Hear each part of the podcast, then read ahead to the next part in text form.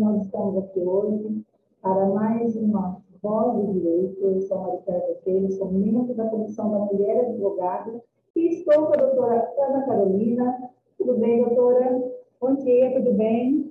Tudo bom. E ela vai nos trazer hoje quais são as consequências acarretadas pelo fim da pandemia e pela decretação do fim da calamidade pública.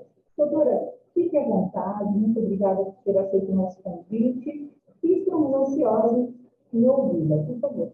Bom dia a todos. É, agora, em março, o ministro da Saúde, ele revogou né, o estado de calamidade pública e, consequentemente, né, o fim das restrições é, elencadas né, durante a pandemia.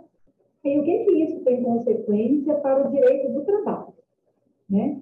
Para o direito do trabalho, tiveram inúmeras alterações durante toda a pandemia, né?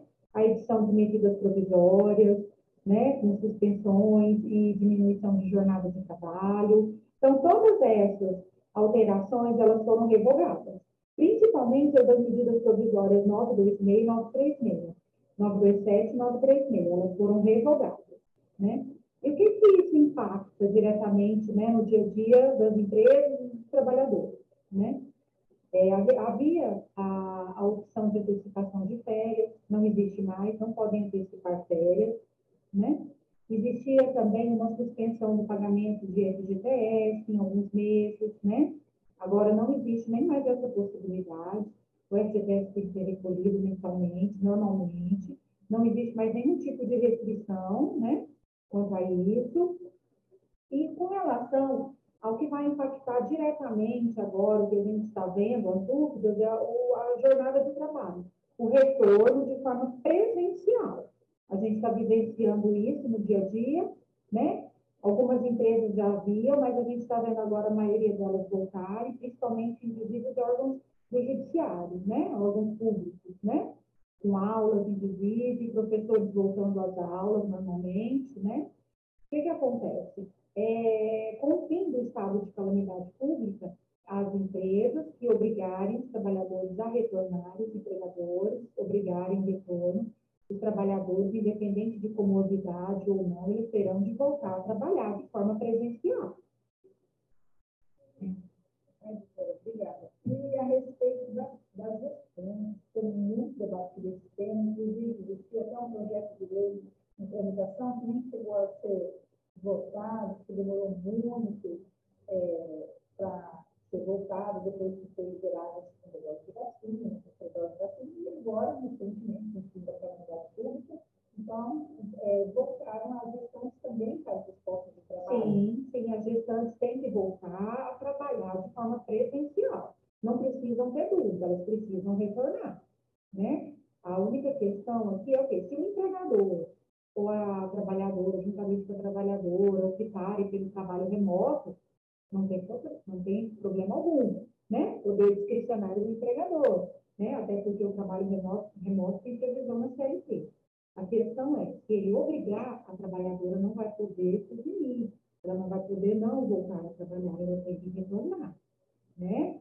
Com relação ainda ao que é importante também, que muitas vezes tendo dúvida, principalmente da exigência do uso de máscaras no trabalho. É obrigatório. Se o empregador exigir o uso de máscaras, é para usar sim dentro das empresas, até porque a máscara ela é um equipamento de proteção individual. Então, ela é para proteção tanto do trabalhador como dos demais colegas, né? Então, a empresa pode exigir, né? Tem muitas dúvidas ainda, mas geralmente, quando o governador ou a União dá um decreto, geralmente é para espaços públicos, dentro da empresa, instituição privada, né? E quando se trata de equipamento de proteção individual e a empresa exigir, é obrigatório isso. Com relação às vacinas, a gente tem bastante dúvidas também, né? Ah, o empregador pode exigir ou não a vacinação. Existem muitas dúvidas, não existe uma lei ou uma medida provisória, um decreto que obrigue, né, o empregador a empregar alguém se vacinar. A gente sabe disso. Só que o empregador, a gente está vendo pela construção de jurisprudência que o empregador também pode exigir a vacinação. Né? E aquele que se recusa algumas jurisprudências de justa causa e os tribunais mantendo a justa causa aplicada. Porque a questão da vacina, a gente tem que pensar não é só no individual, mas no coletivo. Né? A pessoa que se vacina, ela está protegendo a si Então, para o empregador, como cabe a responsabilidade de um ambiente de trabalho saudável, ele pode exigir, sim, a vacinação. E quais foram as consequências que ficaram? O que vai ficar depois da pandemia? O que acreditamos, porque na verdade a gente ainda não tem certeza de nada, porque a decretação do estado de calamidade pública terminou, né? Ela foi extinta, não existe mais. Mas o vírus ainda está presente. Então, tem muita coisa que a gente vai, com o tempo e com, as, com, a, com os acontecimentos, a gente vai se adequando, né? O, a jurisprudência, o direito, ele vai se adequando. Mas o que, que a gente imagina que vai ficar agora para sempre? É alguns trabalhos remotos.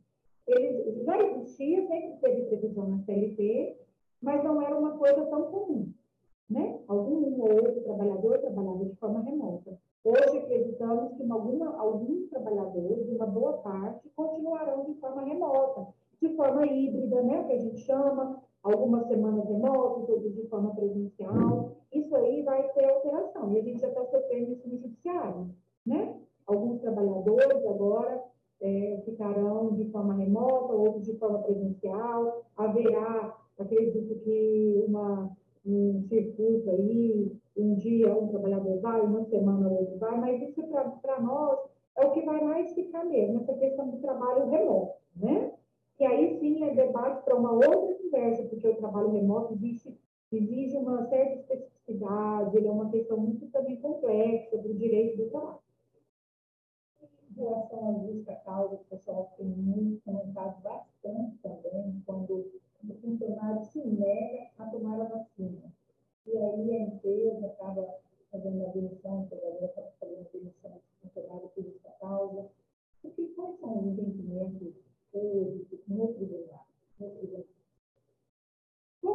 é, um assunto muito novo, agora que estão começando a chegar as jurisprudências para os tribunais. O que, que acontece? Para se aplicar uma justa causa, a gente tem que analisar todos os contextos, né? Às vezes, poucas, poucas situações é um fato por si só, mas a gente analisa todo um contexto, né? Vamos, vamos supor, por exemplo, um trabalhador que trabalha numa unidade fabril, aqui em Marília nós temos muitas fábricas, né? É, o que, que acontece? Questão da vacinação, a gente pensa não é só para ele, mas para os demais, né? Então, quando o trabalhador trabalha em, em, locais que tem outros trabalhadores, em números, em hospitais, fábricas, em mercado, o empregador, ele, pode exigir a vacinação porque ele não está pensando só no indivíduo, mas em todo o coletivo. Então, isso tem que ser analisado em conjunto. Mas um trabalhador que trabalha remoto, ou uma pessoa que trabalha com poucos funcionários, né, com pouquíssimos, às vezes um como que está essa situação? Então, assim, vai ter que ser analisado todo o contexto. Né? A gente não pode simplesmente falar assim, ah, vamos aplicar essa causa para todo mundo que não quer se vacinar. Vai ter que analisar todo o contexto que aquele trabalhador está, a empresa que ele está,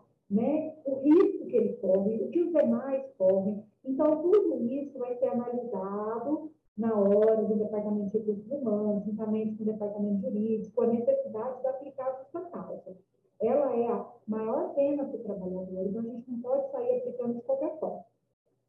Mas já existem jurisprudências que os tribunais mantêm a justa causa aplicada pelo empregador, né? Ela está ali chancelando aquela justa causa aplicada.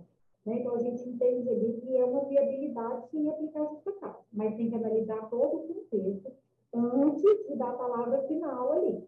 Né? É super importante para não correr o risco de uma ação desnecessária. Tem algum ponto que eu queria colocar e apresentar? Não, nesse primeiro momento é, é exatamente sobre isso mesmo, né? É o retorno das atividades presenciais, de todo trabalhador, em especial as gestantes, porque elas tinham mais e das pessoas com comorbidades, né, não existe mais, né, todo mundo agora voltar a trabalhar presencial se o empregador exigir.